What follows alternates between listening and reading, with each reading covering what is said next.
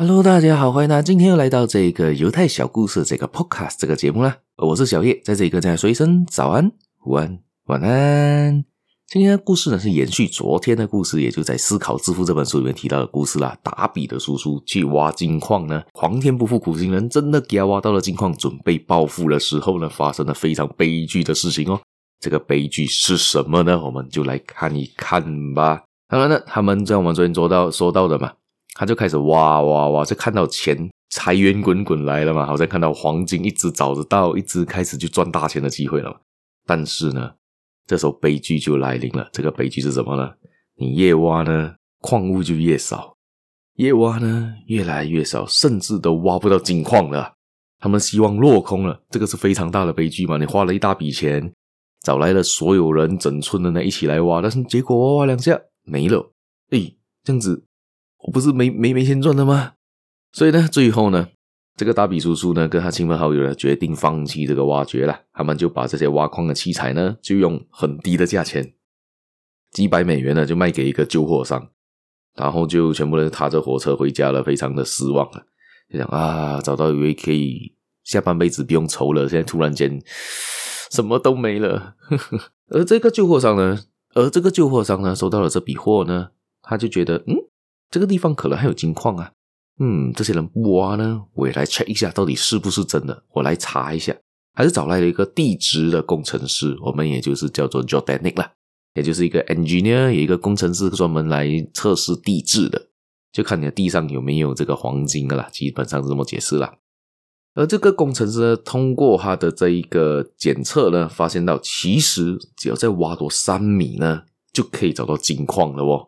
因为他们这之前的这一个人呢，是没有他们这个达比的叔叔没有这个地质学的知识嘛，他们根本不知道他们挖到的是什么东西嘛。结果这个采购旧货商人呢，也敢敢的接受了这一个工程师建议，继续挖下去三米，因为三米其实不多了嘛，我们尝试看看也不差那三米嘛，反正挖不到就当做是白做工咯。他就敢敢的挖下去，诶，真的给他挖到了，他就变成当时很大的一个矿主。也带来数百万美金的财富啊！这仅仅呢是因为这个旧货商坚持往前走那一小步，而且还请了地质的这个工程师来做探查。多年之后呢，这个达比呢，他们才终于明白了这个道理：坚持梦想可以带来黄金。然后他就把这一个收获呢放在他自己现在新的事业上面。他现在是他不做矿，不去挖矿了吧？他们做了什么呢？推销人寿保险。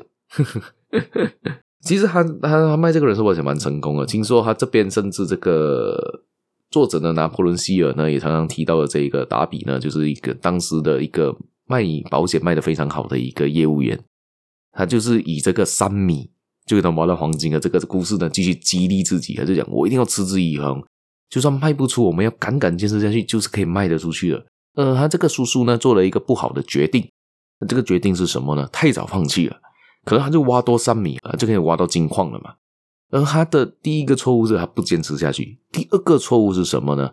因为当时你挖下去，每个人心里一样嘛，你不知道你挖下去还找不找得到金矿嘛。所以呢，他犯的第二个错误呢，他没有去找一个专业人士来帮他做这个决定，帮他来看一下这一个场景是不适合的呢？不相信任何人，或者可能他当时是不相信有其他人可以找得到这些东西啦，所以有可能他的信任度不够。以我这样子看的话呢，也就是他如果是学这个旧货商，找一个地质工程师来看一下，然后找出来只要挖多三米，我觉得他肯定不会放弃啊，他肯定会挖多三米去挖金矿嘛，智你也一样嘛，对不对？好，我们今天故事也就分享到这一边，我们下一期分享达比的叔叔还遇到了另外一个什么事情呢？